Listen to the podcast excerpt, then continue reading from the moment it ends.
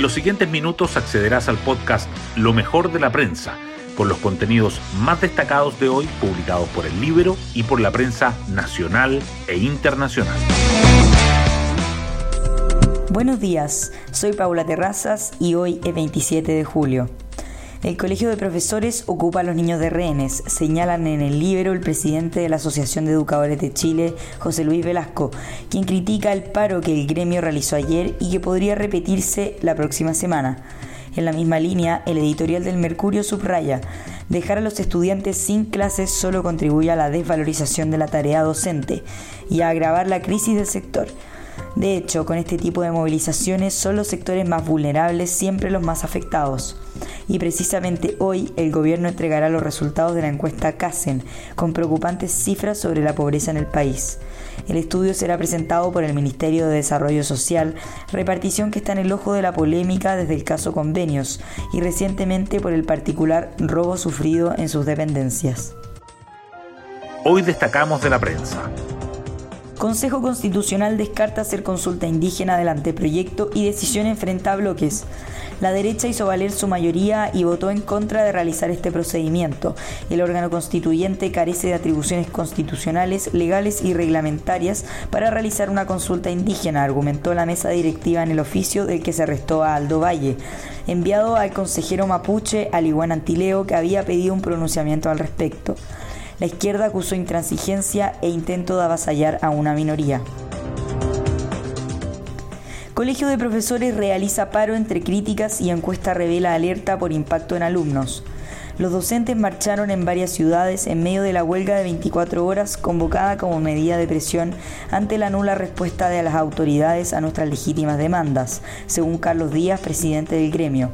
Sondeo de panel ciudadano UDD muestra que 41% de las personas cree que el principal efecto de la movilización será aumento de brechas en la recuperación de aprendizajes y 26% apunta a menores rendimientos escolares. ISAPRES pierde más de 233.000 afiliados en el primer semestre, su mayor fuga histórica el número de personas que se desafiliaron de las aseguradoras privadas de salud entre enero y junio supera el registrado durante todo el año pasado. Es más, al comparar solo junio de 2023 con el mismo mes de 2022, se evidencia una baja de 368.921 afiliados, la salida más grande en 12 meses desde que hay registro en el sitio web de la Superintendencia de Salud. Las ISAPRES ahora tienen 2.843.159 beneficiarios.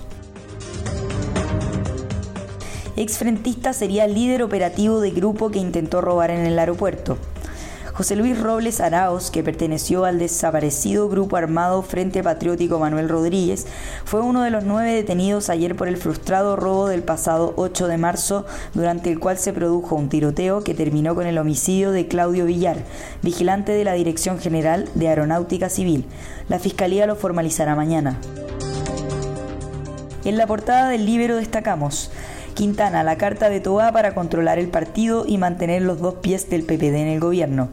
El senador, dicen en la colectividad, es una carta de garantía para la titular de Interior, que le permitiría mantener ordenado el partido y que éste se encuadre con su agenda. Por eso, en el PPD reconocen que de no lograrse una lista de consenso o que Quintana finalmente no vaya como presidente, sería un duro golpe para la ministra. Crece inquietud en fundaciones que tienen contratos con vivienda. Esta crisis trae atrasos. Organizaciones apuntan a que retrasos en los procedimientos impactan la labor que desempeñan. El Ministerio de Vivienda señala que afina un documento con mejoras al sistema de convenios, que se puso en revisión tras la polémica por traspasos a Fundación Democracia Viva. Las propuestas del gobierno para ajustar la ley antiterrorista. Los cambios que el Ejecutivo prevé ingresar al Congreso incluyen nueva categoría de delitos de favorecimiento de la asociación terrorista. Así se sancionará a quienes cometan amenazas, extorsión o lavado de activos, entre otros, para facilitar la actividad de un grupo terrorista. Automotoras alertan escasez por adelanto de norma. El gremio acusó de intempestivo en la fecha de entrada en vigencia del decreto que sube el estándar del diésel Euro 6C advirtió que esto provocaría que a partir de septiembre de 2024 no haya disponibilidad del 80% de los vehículos livianos y medianos que se venden hoy.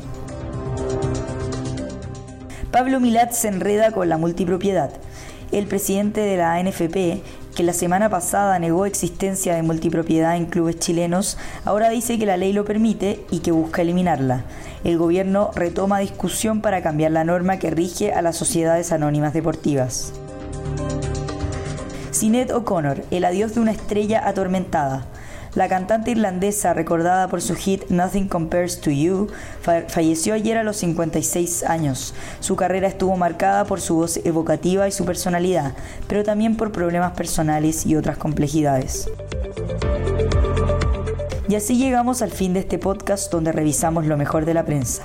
Que tengan un excelente día.